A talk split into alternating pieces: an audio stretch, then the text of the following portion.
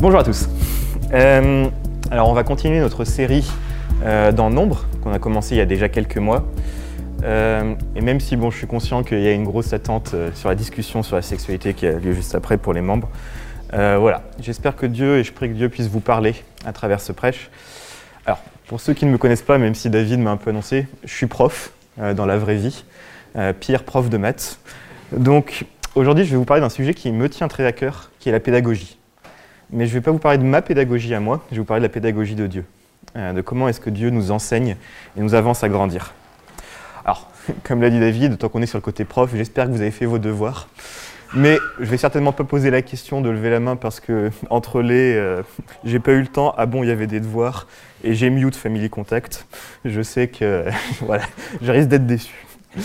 Euh, je vais quand même donc je vous invite à lire parce qu'en fait c'est quand même long, c'est trois chapitres entiers nombre 22 à 24.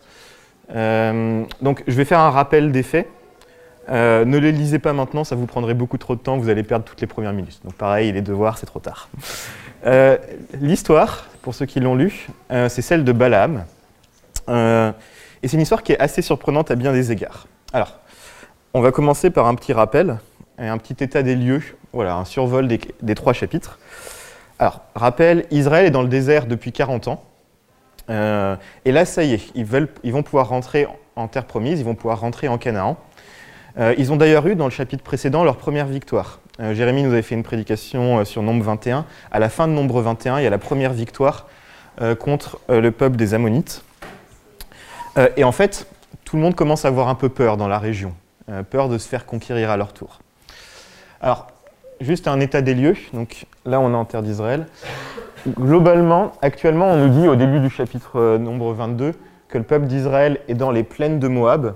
C'est juste en face de Jéricho, de l'autre côté du Jourdain. Donc globalement, le peuple d'Israël est quelque part par là.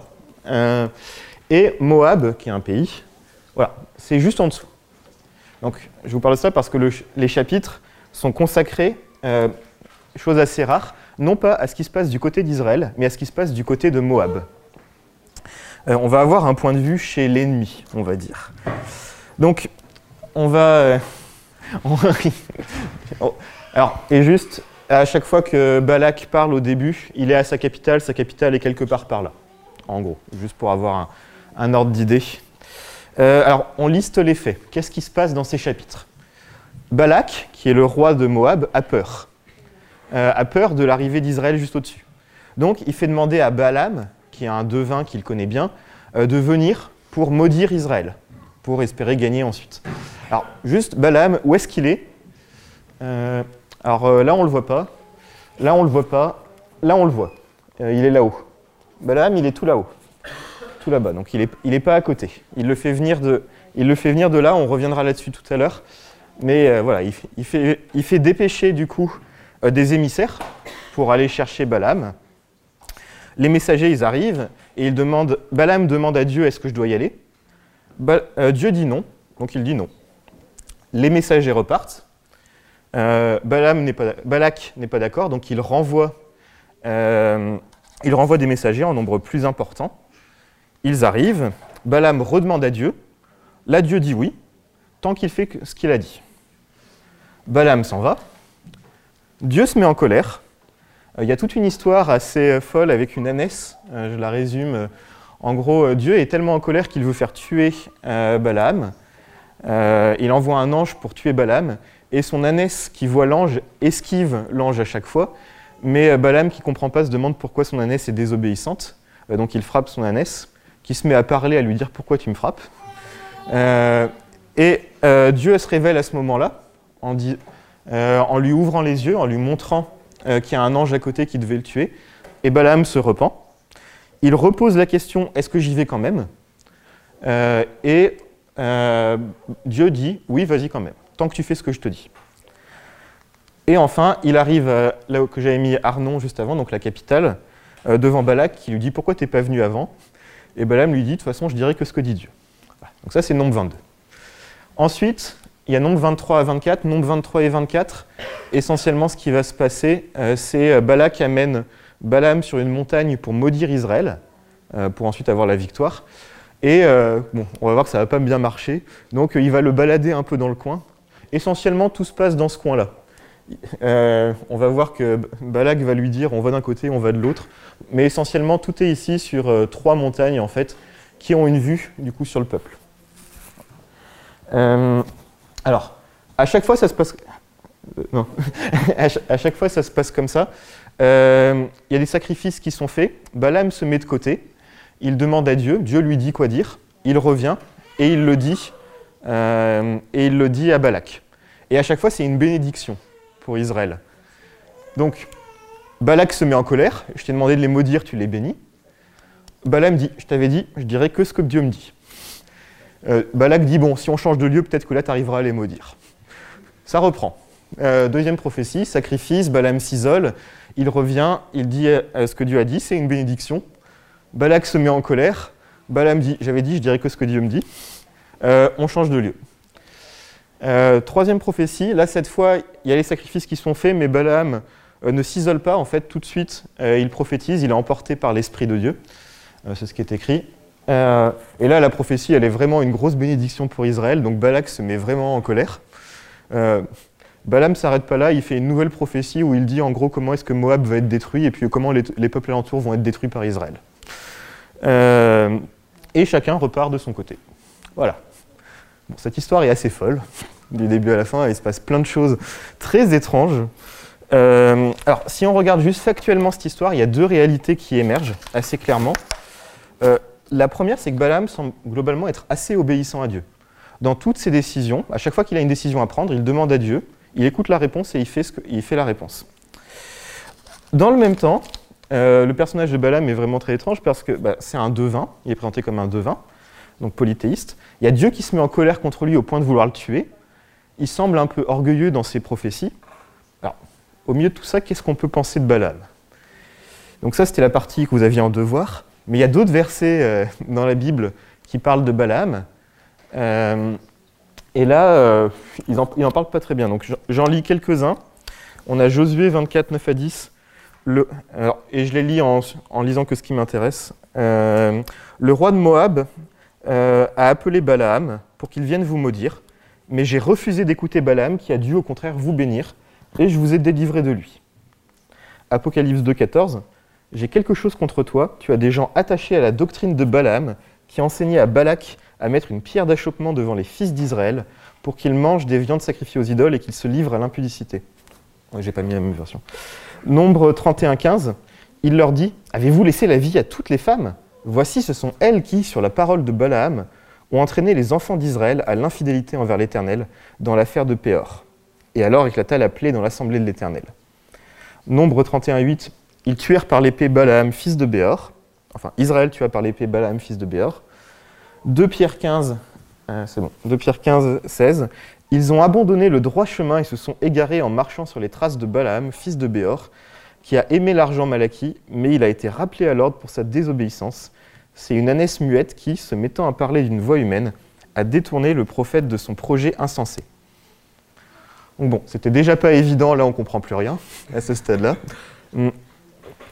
Ce qui est clair, c'est que Balaam est un personnage extrêmement contrasté, qui est assez dur à saisir, entre les, chapitres de nombre 22 à 24 et tous ces versets qu'on lit.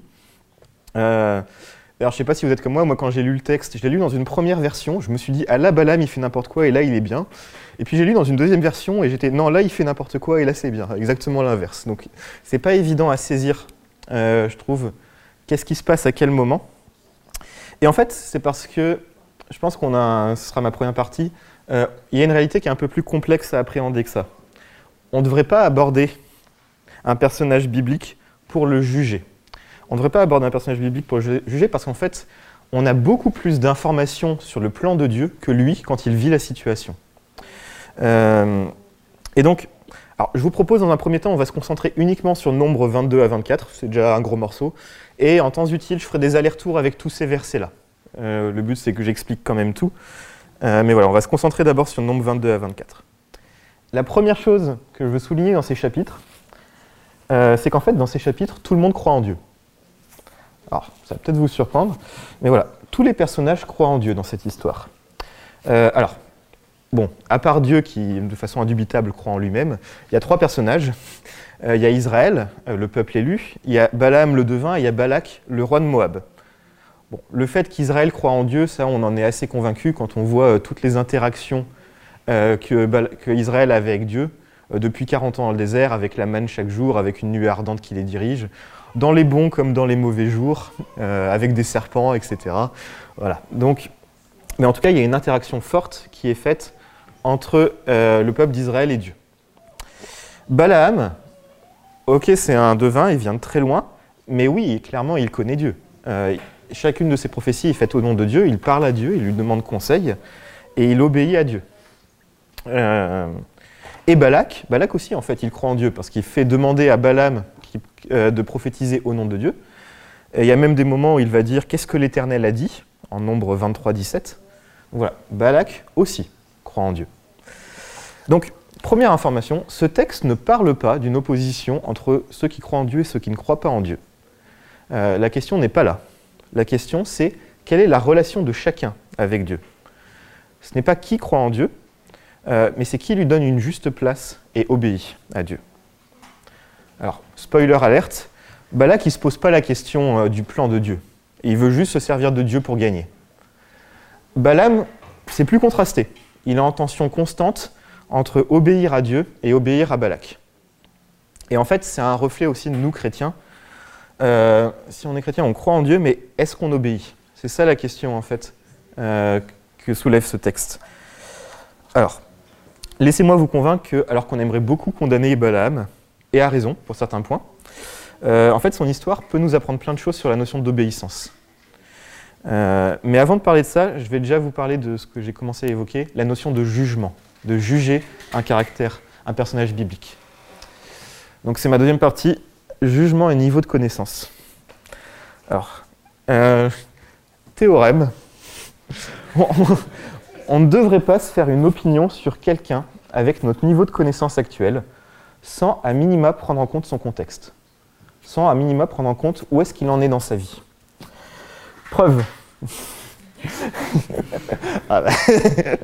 Alors voilà, c'est en fait à partir de ça, donc bon, je, le présente comme ça euh, euh, pour, m'amuser, mais euh, voilà, en fait c'est ce principe-là que je vais détailler et qu'on va utiliser pour avoir un éclairage plus juste du personnage de Balaam. Alors pour vous prouver ça, quelques exemples. moi je connais quelqu'un, quand, quand il marche, il passe son temps à tomber, il trébuche, parfois même il pleure quand il tombe. Ah oui, c'est un bébé, pour information. Euh, vous vous rendez bien compte que si je ne prends pas en compte cette information, au niveau du contexte, c'est assez bancal. Euh, un exemple qui peut-être qui fait un peu moins sourire, euh, mais là qui est plus dans mon expérience professionnelle, dans la relation prof-élève, j'ai souvent des élèves qui viennent me dire ah, Je suis désolé, j'ai pas compris, je m'excuse, j'ai pas eu une bonne note. Et moi, ce que je leur réponds, c'est Mais en vrai, si tu étais juste, si tu connaissais déjà, j'aurais rien à t'apprendre. Moi, mon travail, c'est de t'apprendre et de te faire comprendre les choses. Euh, je m'attends pas à ce que tu saches déjà les choses quand tu arrives. Et ça, c'est assez important euh, voilà, dans, ma relation avec les élèves. Euh, je ne dois pas m'attendre à ce qu'ils sachent déjà ce que je leur apprends, ou qu'ils le comprennent instantanément. voilà. De même, par exemple, là j'ai fait un contrôle la semaine dernière. J'avais fait trois questions qui pour moi me semblaient très simples. et je vois que sur les 64 élèves, il n'y en a que deux qui les ont faites. Donc je pourrais dire bah, ils sont nuls, ou ils n'ont pas bien compris, ou me remettre en question moi. Tout ce que je peux dire, c'est en vrai, ok, ils n'ont pas réussi, bah, c'était juste que ma question était trop dure par rapport à ce que, euh, j'avais en tête. J'ai mis ces questions hors barème, je les ai mis en point bonus, voilà, pour être plus juste avec eux sur là où ils en sont. Euh, et ça, si ce principe-là, il est vrai euh, dans certaines circonstances dans la vie réelle, il est vrai systématiquement dans la Bible. Alors, on peut le voir en fait dans toute la pédagogie de Dieu avec les personnes. Je vais citer quelques personnages, par exemple Élie. Élie, a un moment euh, où il a une très grosse victoire contre les prophètes de Baal. Il a une très grande victoire à ce niveau-là. Et juste derrière ça, il va, faire une dépression en se disant Oh, je suis tout seul, je suis abandonné, il va aller dans le désert. Et Dieu va pas le gronder, Dieu va pas lui dire Eh oh, tu te souviens de ce que je t'ai fait? Dieu va juste le prendre par la main, va lui donner à manger, va l'amener à un endroit, va, va, se faire connaître à lui davantage et va lui préparer une relève et lui montrer qu'il y a d'autres personnes euh, comme lui. Jonas. Alors Jonas, c'est le prototype de, la personne qui désobéit tout le temps. Euh, mais même comme ça, Dieu va être très bienveillant. Il y a un moment, il va lui faire grandir un arbre puis, détruire l'arbre et juste lui dire Est-ce que tu fais bien de t'irriter euh, Est-ce que tu fais bien de t'irriter contre ça? Tu n'avais rien fait pour l'arbre, de même, tu n'as rien fait pour sauver Ninive. Euh, Saul, Saul qui deviendra Paul, Saul, c'est un personnage qui persécutait les chrétiens, qui en a tué plein. Et quand Jésus se révèle à Saul, euh, il ne lui, lui reproche pas tous ses meurtres, il lui dit juste Je suis Jésus que tu persécutes, et il se révèle à lui. Et même Israël, au cœur de ce texte, Israël, voilà, on a eu la prédication de Jérémie la semaine dernière, on le voit depuis des semaines, Israël passe son temps à se plaindre contre Dieu, à se rebeller contre Dieu. Et dans ce texte, dans une des prophéties de Balaam, alors je parlerai assez peu des prophéties de Balaam parce que je m'intéresse plutôt au personnage de Balaam que ses prophéties, mais dans une des prophéties, Dieu dit euh, Je n'aperçois pas de péché en Israël. Et nous, on pourrait dire, bah non, euh, clairement, euh, on voit bien que non, ils, ils pêchent tout le temps, ils font, ils font n'importe quoi contre Dieu. Mais en fait, ce n'est pas le regard de Dieu. Dieu, il est à l'aise avec le fait que les personnes en sont à un certain stade et il les fait grandir depuis ce stade-là. Alors, voilà, j'espère que je vous ai prouvé mon théorème. maintenant, on va l'appliquer à Balaam et comprendre, dans ce contexte, qu'est-ce qui se passe? Quand on commence le texte, il y a plusieurs biais qu'on a en tête. Euh, le premier, c'est que Balaam n'est pas d'Israël. Euh, donc, il ne doit pas croire en Dieu. Et en plus, c'est un devin. Bouh, mauvais. Euh, le deuxième, c'est Dieu se met en colère contre Balaam, au point de vouloir le tuer. Donc, forcément, Balaam se trompe complètement. Les autres versets que je vous ai cités parlent de Balaam très négativement. Donc, forcément, en fait, l'ensemble de tout ça nous amène à construire de Balaam une image très négative. Euh, mais en faisant cela, on ne se rend pas compte qu'en fait, on n'est pas juste avec Balaam parce que nous, on sait beaucoup plus de choses que Balaam. On sait par exemple exactement tous les événements qui se sont passés depuis la sortie d'Égypte jusqu'à ce jour pour Israël. Euh, on sait que Dieu a un plan pour Israël qui est de bénir Israël et par là avoir un Messie et sauver le monde entier. On sait que Dieu a donné comme commandement d'être un Dieu unique. Tout ça, on le sait, mais Balaam, lui, il ne le sait pas, a priori. En tout cas, il ne sait pas aussi bien que nous, euh, qu'on le sait. En tout cas, il ne sait clairement pas pour le Messie. Donc, la vraie question, c'est qu'est-ce que Dieu veut faire avec Balaam? Où est-ce que Dieu veut l'amener? Euh, Alors, du coup, je vais reprendre chaque critique qui a été faite euh, de Balaam dans ce chapitre et essayer de comprendre, étant donné le contexte de Balaam, que les critiques ne sont pas forcément recevables. Dans un deuxième temps, à la partie d'après, on verra ce qui est quand même recevable. Enfin, où est-ce que Balaam était attendu? Alors, à la critique que Balaam est un devin, donc polythéiste, euh, je ferai juste remarquer que c'était le cas de tout le monde à l'époque. Euh, tout le monde est polythéiste, même Israël. Euh, c'est pour ça que Dieu passe son temps à s'énerver contre eux, parce qu'ils essayent d'avoir d'autres dieux. On a vu l'épisode du serpent la dernière fois qui était un reflet d'un dieu égyptien. on a vu le veau d'or une autre fois. En vrai, tout le monde euh, tout le monde est polythéiste à l'époque. Euh, et on le retrouve, c'est pour ça que le premier commandement, c'est tu auras un seul Dieu. Donc, certes, Balaam est polythéiste, pour autant, Dieu lui parle. Pire, Dieu parle à travers lui. Euh, et on regarde les prophéties de Balaam, elles sont plutôt justes. les prophéties de Balaam, elles bénissent Israël. Elles sont des, bons parallèles avec le fait que Dieu a promis à Abraham que Israël serait une bénédiction pour tous les peuples. Donc, ce que dit euh, Balaam est plutôt juste. Donc, la critique du polythéisme, je l'évacue. Maintenant, Maintenant, pourquoi est-ce que Dieu se met en colère contre Balaam euh, au point de vouloir le faire mourir? Euh, Pourquoi tout cet épisode de, fou avec la messe? Alors, relisons le texte, donc versets 19 à 22. Pourtant, Restez ici cette nuit, vous aussi. Donc ça c'est Balaam qui parle, euh, qui parle aux envoyés. Pourtant, restez ici cette nuit, vous aussi, pour que je puisse savoir ce que l'Éternel a encore à me dire. Pendant la nuit, Dieu vint vers Balaam et lui dit, Si c'est pour t'inviter à les accompagner que ces hommes sont venus, vas-y, pars avec eux. Mais tu ne pourras faire que ce que je te dirai. Le lendemain, Balaam alla sceller son ânesse et partit avec les princes de Moab. Dieu se mit en colère parce qu'il avait entrepris ce déplacement. Il y a un paradoxe évident dans ce texte. Je veux dire, euh, pourquoi est-ce que Dieu est en colère contre quelque chose qu'il a lui-même demandé? Est-ce que Dieu n'est pas cohérent? Est-ce que c'est Dieu qui est en train de nous tenter De tenter Balaam? Est-ce que Dieu tente un piège? Est-ce que Balaam est profondément mauvais? Enfin voilà, il y a toutes ces explications qui viennent naturellement. Alors, je vais juste tenter d'éclairer ce passage avec un autre point de vue, justement en prenant en compte que Balaam est un humain, avec ses lacunes, avec son état de connaissance. Aussi, quand il redemande pour la seconde fois à Dieu qu'est-ce que je dois faire, euh, alors que la première fois, pour le coup, la réponse de Dieu était très claire, non, tu maudiras pas, tu n'iras pas. Bah, en vrai, euh, c'est pas légitime de dire, là, il est en train d'essayer de, forcer la main de Dieu. Objectivement, vous vous souvenez de où était Pétor Voilà. Pétor, c'était tout là-haut. Arnon, c'est là. Alors, j'ai fait un Google Maps. Hein, euh, à pied, il faut, c'était quoi? C'était 159 heures pour aller de l'un à l'autre, en 776 km, avec 4000 mètres 5000 mètres dans un sens, 6000 mètres dans l'autre, en positif ou en négatif. 159 euh, heures, ça fait en gros 7 jours. Donc ça, c'est sans pause, sans arrêt. Euh, voilà, à l'époque, c'était en chameau, ils travaillaient en gros groupe, ils amenaient des cadeaux avec eux. Euh, il fallait quand même dormir de temps en temps. Bon, allez, 15 jours.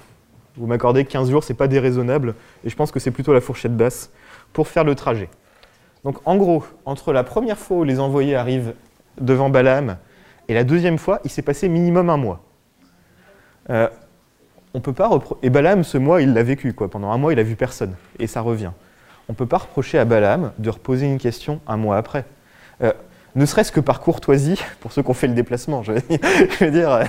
Euh, et en plus, on voit que Balaam, il est très obéissant. Il, dit tout de suite, quand les envoyés arrivent, il leur dit tout de suite, et la dernière fois, je vous ai déjà dit non, je vais redemander. Mais c'est pas légitime euh, de reprocher à Balaam de reposer la question. Alors, maintenant, dire que Dieu est en colère euh, au point de vouloir tuer, est-ce que ça décrédibilise Balaam bah, Pour rappel, en fait, ça arrive plein de fois dans la Bible. Il y a Jacob et Dieu qui vont lutter ensemble pendant une nuit entière. Il y a, je vais citer ce passage-là, il y a Moïse. Moïse, euh, c'est bon, on l'a vu depuis quelque temps, on va dire que c'est le gentil, hein, avec tous les prêches qu'on a fait. Il y a un verset dans Exode 4 pendant le voyage, au campement où il passait la nuit, euh, l'Éternel attaqua Moïse, cherchant à le faire mourir. C'est fou. Alors, j'explique pas forcément ce passage, on peut en parler euh, si vous voulez après. Euh, en tout cas, ce qui est sûr avec ce passage, c'est que le fait que Dieu veuille faire mourir quelqu'un ne veut pas dire que cette personne est profondément méchante. Il n'y a aucun rapport entre les deux. la colère de Dieu ne nous indique pas que Balaam est profondément mauvais. Il y a quelque chose de plus à comprendre. Ensuite, il y a tout cet épisode avec la. Euh, alors, il y a plein de. On pourrait passer beaucoup de temps. Juste, c'est fou, euh, la NES, elle voit l'ange et pas Balaam. Est-ce que ça veut dire que Balaam euh, est complètement dans l'erreur? Bon, je sais pas vous, mais qui, d'entre nous a déjà vu un ange? Dans le passage, c'est clair que c'est Dieu qui ouvre les yeux. C'est Dieu qui ouvre les yeux à un moment à Balaam pour qu'il voit qu'il y a un ange. donc, on ne peut pas reprocher à Balaam, même si c'est assez drôle comme histoire, de ne pas comprendre ce qui se passe. Euh, je veux dire, c'est Dieu qui ouvre les yeux, c'est Dieu qui choisit la temporalité de chaque chose. Enfin, si la colère était vraiment sur le fait de partir en soi, on arrive à un non-sens. Est-ce que Dieu a, dit quelque chose pour tenter Balaam et pour voir comment il réagirait? Euh, La Bible est très claire dans Jacques 1, versets 13 et 14, que personne, lorsqu'il est tenté, ne dise c'est Dieu qui me tente, car Dieu ne peut être tenté par le mal et il ne tente lui-même personne. Donc Dieu n'a pas tendu un piège. Dieu n'est pas en train de tendre un piège à Balaam pour lui dire euh, on va voir ce que tu fais. Euh, et si vraiment Dieu voulait pas qu'il y aille, Balaam lui redonne encore une occasion après l'épisode de la euh, en lui disant bah, Est-ce que tu veux que je reparte? Donc voilà, maintenant qu'on a accepté de se concentrer un peu plus sur le contexte de Balaam, on voit qu'on ne peut pas juste expliquer la colère de Dieu par un Balaam est mauvais. Euh, alors pourquoi est-ce que Dieu se met en colère? Euh, Autrement dit, qu'est-ce que Dieu veut apprendre à Balaam dans cette histoire? Ce qui est intéressant, c'est la fin de Jacques 1, 13, 14. Mais chacun est tenté quand il est attiré et amorcé par sa propre convoitise.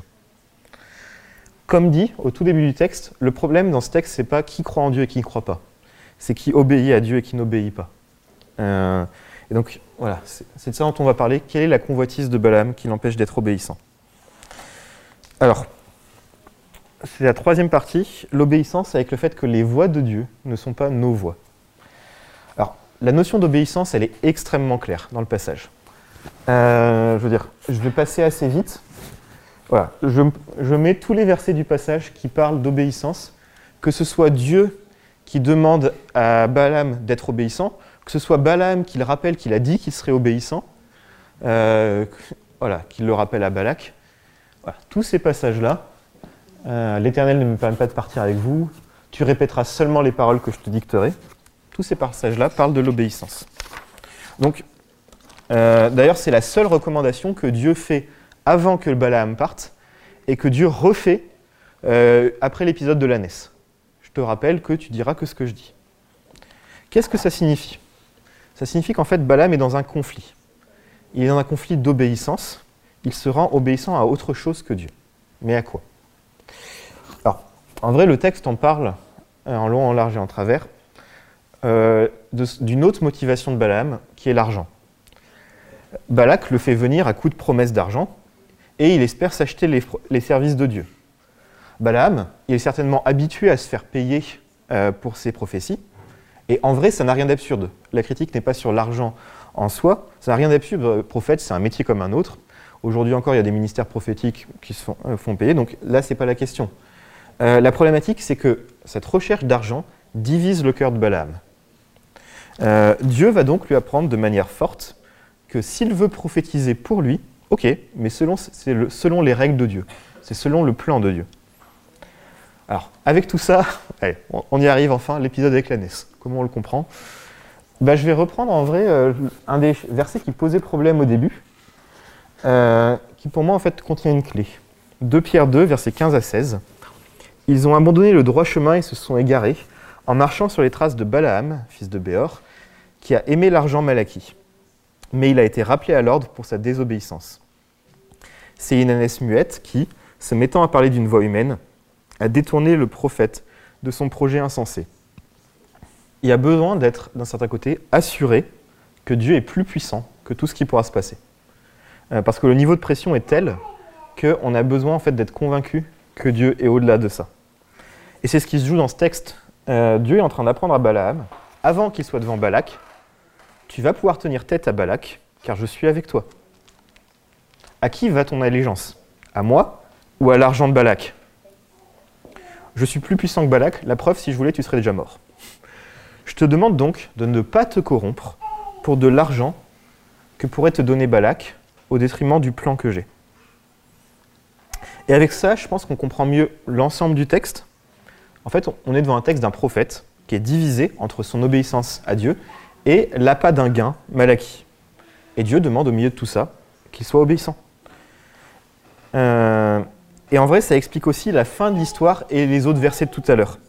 Je ne sais pas si vous vous en souvenez, euh, je suis conscient qu'il y a beaucoup, beaucoup d'informations. Euh, il y avait deux types de versets, globalement. Il y avait les versets qui disaient euh, Balaam avait été fait venir pour maudire, mais je n'ai pas écouté Balaam, euh, et, au contraire, je l'ai fait vous bénir. Bah, en vrai, ces versets s'expliquent très simplement avec le même regard.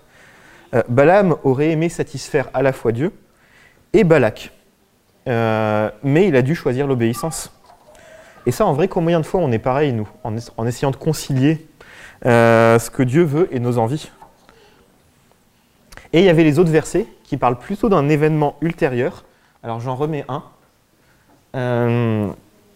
Il, leur dit Avez-vous laissé la vie à toutes les femmes?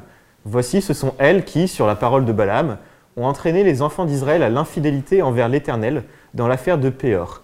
Et alors éclata la plaie dans l'assemblée de l'Éternel. C'est quoi cette histoire? C'est pas du tout dans notre texte. En fait, c'est un truc qui se passe juste après. Euh, c'est un événement euh, où en fait on se rend compte que Balaam, en fait, il n'est pas reparti chez lui. Il est resté en Moab. La preuve, il se fait tuer par Israël quand Moab se fait détruire en nombre 31-8. Euh, et en fait, il conseille Balak quand même pour faire chuter l'Israël d'une autre façon. Balaam, il est malin. Il a compris qu'il ne peut pas maudire Israël parce qu'Israël est béni par Dieu, parce qu'Israël croit en Dieu. Donc, comment faire en sorte que euh, Balak ait quand même sa victoire? Euh, bah, Balak, Balaam conseille à Balak un moyen de faire en sorte que Israël soit rejeté par Dieu. Comment est-ce qu'il fait ça? Il fait en sorte que Balaam, que Israël ait d'autres dieux.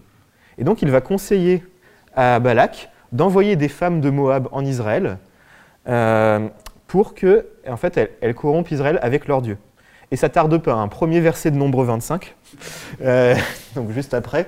Là, le peuple commença à se livrer à la débauche avec les filles de Moab, qui les invitèrent au sacrifice offert à leur Dieu. Les Israélites participèrent à leur repas sacré et se prosternèrent devant leur Dieu. Ils adoptèrent ainsi le culte du dieu Baal de Péor, et l'Éternel se mit en colère contre eux. Ah c'est très malin, c'est très malin de la part de Balaam, mais ça montre qu'il n'a pas du tout compris. En fait, il n'a pas, pas du tout compris l'esprit de l'obéissance. Il a compris, euh, ok, je, prophétise euh, ce que Dieu m'a dit de prophétiser, mais l'esprit euh, qui était derrière, c'est je bénis Israël. Et ça, il a essayé de le contourner. il aurait dû comprendre que ce que demande Dieu, c'est de bénir Israël, et il conseille Balak quand même contre Israël. Il n'a pas vraiment fait le choix d'obéir à Dieu. Il essaye d'être conciliant et de ménager la chèvre et le chou. Euh, sa punition, d'ailleurs, au passage, c'est la même que les Israélites polythéistes. Hein. c'est la mort, à la fin. Voilà.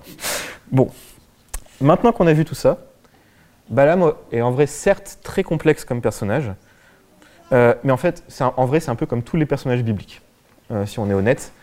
on pourrait aussi juger Abraham. Ok, Abraham, il a vécu par la foi, c'est l'homme de la foi, mais il passe son temps à, mentir sur sa femme.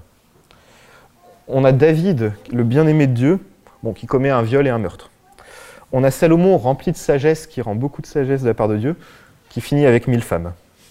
Euh, dans, une catégorie autre, euh, qui illustre en vrai beaucoup, très bien cette question de mes voix et les voix de Dieu, on a Jésus à Gethsemane.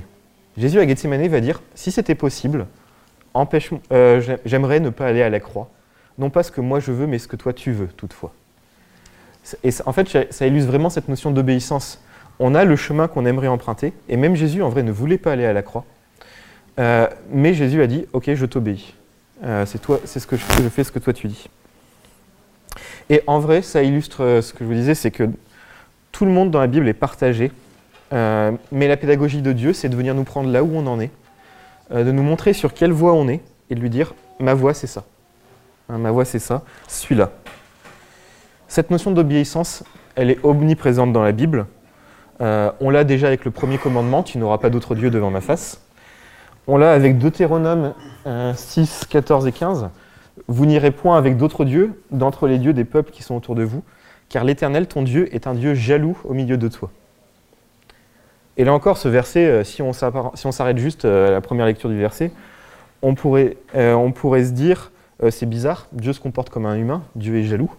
Et en fait, Dieu, c'est notre créateur, il a le droit d'être jaloux. Euh, il a le droit d'être jaloux parce qu'en fait, il mérite euh, d'être notre Dieu unique. Et en plus, il sait très bien ce que ça provoque euh, d'avoir deux maîtres. Matthieu 6, 24, Nul ne peut servir deux maîtres, car ou il haïra l'un et aimera l'autre, ou il s'attachera à l'un et méprisera l'autre. Vous ne pouvez servir Dieu et l'argent. Dieu sait bien qu'on ne peut pas avoir deux allégeances, deux obéissances que si on est divisé, alors on ne lui obéit pas pleinement, qu'on obéit à autre chose. Et Dieu, ça ne l'intéresse pas qu'on soit juste des connaisseurs de Dieu. Après tout, euh, Jacques de 19 nous dit hum, Tu crois qu'il y a un seul Dieu? C'est bien. Euh, mais les démons aussi, ils le croient et ils tremblent. Donc, euh, Dieu veut qu'on soit ses serviteurs, pas, pas des connaisseurs de Dieu, pas qu'on croit en Dieu, mais qu'on l'obéisse. On doit donc s'examiner pour voir Qu'est-ce qui pourrait nous attirer dans une convoitise, pourrait nous attirer dans une autre voie, et ensuite euh, retrouver la voie de Dieu.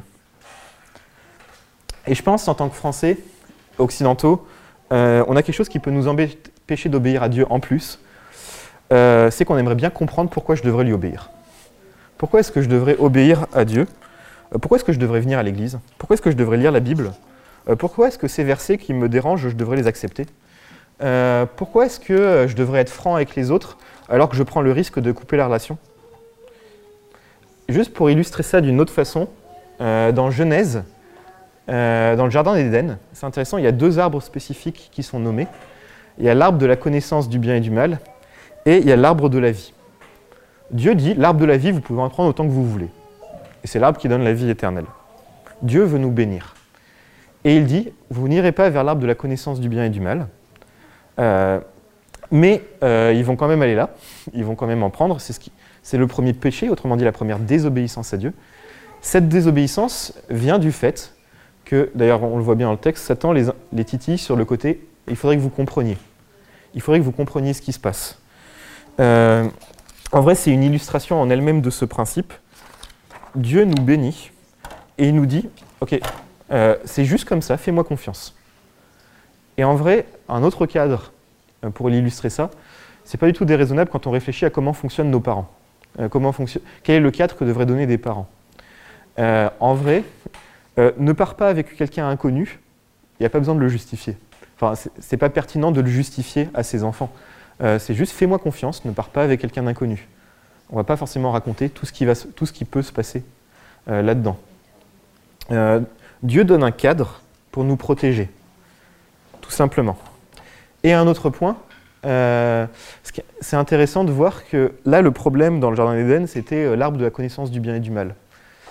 nous, on pourrait avoir tendance à se dire, bah, pour éviter des problèmes avec l'argent, je vais supprimer l'argent, je vais vivre sans argent. Ou à se dire, euh, la sexualité, ça pose problème, ça pose des problématiques. Bah, autant supprimer la sexualité, comme ça, ça règle tous les problèmes. C'est pas ce que fait Dieu. Dieu, il laisse l'arbre euh, de la connaissance du bien et du mal dans le jardin. Euh, parce que Dieu, et Dieu, ce qui l'intéresse, c'est l'obéissance. En fait, on aimerait que, on, pense que c'est la connaissance qui mène à l'obéissance, mais c'est l'obéissance qui amène à la connaissance. Je répète, c'est l'obéissance qui amène à la connaissance et non la connaissance à l'obéissance. Un exemple pour moi dans ma vie, j'en avais déjà prêché dans mon prêche parlé dans mon prêche il y a quelques temps, Dieu n'est pas gentil. Euh, à un moment, Dieu m'a expliqué de façon claire que je devais être vrai avec les autres. Et en fait, je ne savais pas vraiment pourquoi. Euh, j'avais prié pour plein d'autres choses et c'est ça qui est sorti. Et j'ai commencé à le mettre en pratique. Aujourd'hui, les conséquences que ça a, c'est que j'ai, euh, je suis beaucoup plus en paix avec moi-même. J'ai des, amis je suis marié avec Julie. Et en vrai, euh, voilà, si vous vous demandez en quoi c'est lié, réécoutez ce prêche-là vous venez me poser des questions. Mais, euh, mais c'est lié. Dieu veut des choses bonnes pour moi et j'ai pas besoin de tout comprendre. Euh, j'ai pas besoin de comprendre avant ce qui va se passer.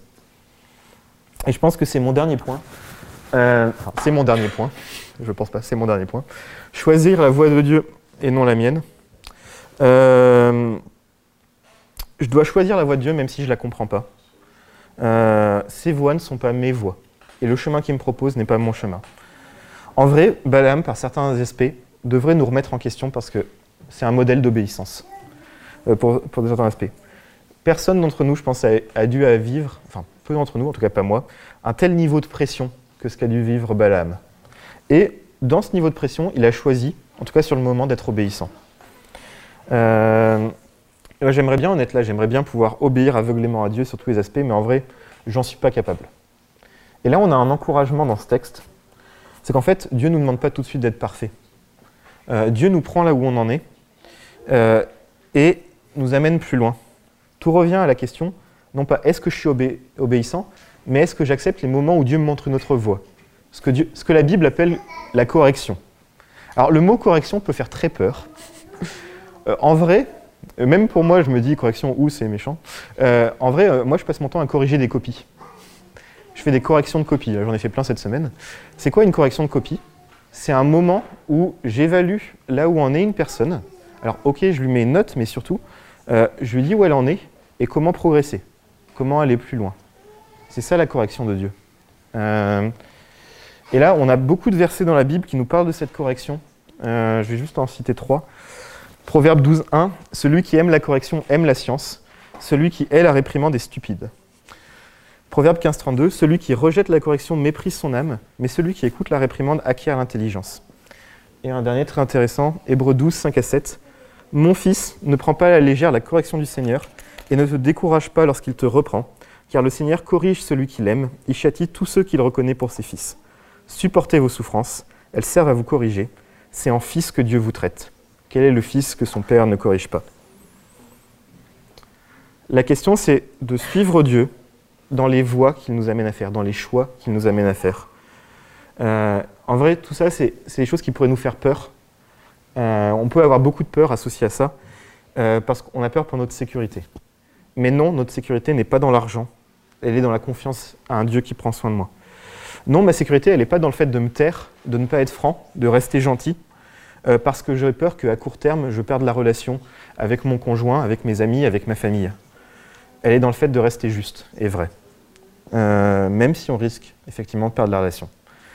Ma sécurité, elle n'est pas dans le fait d'aller voir uniquement des personnes qui me rassurent parce qu'elles pensent comme moi, mais d'aller voir ce que dit la Bible, d'y être confronté. Les anciens aussi lisent la Bible et peuvent discuter avec vous. Ma sécurité, elle n'est pas dans mes études, dans mes capacités intellectuelles, dans mes capacités physiques, dans mes relations, parce qu'alors si elle m'était enlevée, je ne serais plus rien. Elle est dans le fait d'accepter qu'en vrai, Dieu est ma sécurité, qu'il est bon pour moi, qu'il prend soin de moi. Pendant très longtemps, j'ai mis euh, ma valeur dans le fait que j'étais extrêmement intelligent. Euh, et d'un point de vue purement humain, en vrai, j'ai raison. Euh, dans le sens, j'ai fait la plus grande école de France en maths. je pourrais me vanter de ça. Mais Dieu m'a appris, c'est pas, c'est pas là qu'est ta valeur. Euh, ça, je peux te l'enlever. Apprends à me faire confiance ailleurs. Euh, et vous allez peut-être me dire, en vrai, choisir la voie de Dieu, c'est dur. En vrai, c'est dur ce que tu nous dis, euh, Joël. je le sais. J'en suis conscient, c'est quelque chose dans lequel je grandis aussi. Je vous comprends. En fait, si j'écoute la partie enfant en moi, je vais avoir envie de me rouler en boule et de dire non, non, j'ai pas envie de faire ces choix, c'est trop dur. La vérité, en vrai, c'est que ces choix sont pas si durs que ça. Ils sont même, en vrai, plutôt simples. Euh, ça, c'est quelque chose que je commence à découvrir. Euh, Kevin le connaît beaucoup mieux. Enfin, je réfléchissais à ça et j'en avais parlé avec Kevin. Je pense que c'est quelque chose que j'ai beaucoup découvert au contact de Kevin. Donc, euh, si vous voulez en discuter avec lui, je l'avais prévenu. Mais c'est quelque chose qui est simple parce qu'en fait, Dieu promet de nous accompagner dedans. Il nous dit choisis cette voie, choisis ce chemin, je ne te promets pas que le chemin sera facile, je te promets que je te bénirai dedans. Euh, il y a deux ans, j'ai choisi, pour différentes raisons, euh, d'arrêter d'essayer de me faire justice sur des événements que j'ai vécus dans mon passé ou des regrets que j'avais. Aujourd'hui, je vois que quand j'arrive, euh, que quand j'arrête de me faire justice, en arrêtant d'essayer de me faire justice, bah, Dieu m'a rempli de paix que je n'avais pas parce que je voulais l'acquérir par ma propre justice. la peur de ces choix, elle est logique. Mais elle n'est pas fondée. Elle n'est pas fondée euh, parce que ce qui est vraiment dur, c'est quand on essaye de ménager la chèvre et le chou. Quand on essaye, excusez-moi l'expression, de vivre le cul entre deux chaises. Euh, en vrai, c'est désagréable. Euh, c'est plus simple de... voilà, encore une fois, c'est ce verset de Matthieu. Nul ne peut servir de maître. Je choisis de ne pas faire un choix de facilité en ayant confiance que Dieu prend soin de moi. En fait, c'est pas compliqué en soi. Euh, obéis et fais-moi confiance. Ça demande du lâcher prise et c'est ça qui est dur parce qu'on aime tout contrôler.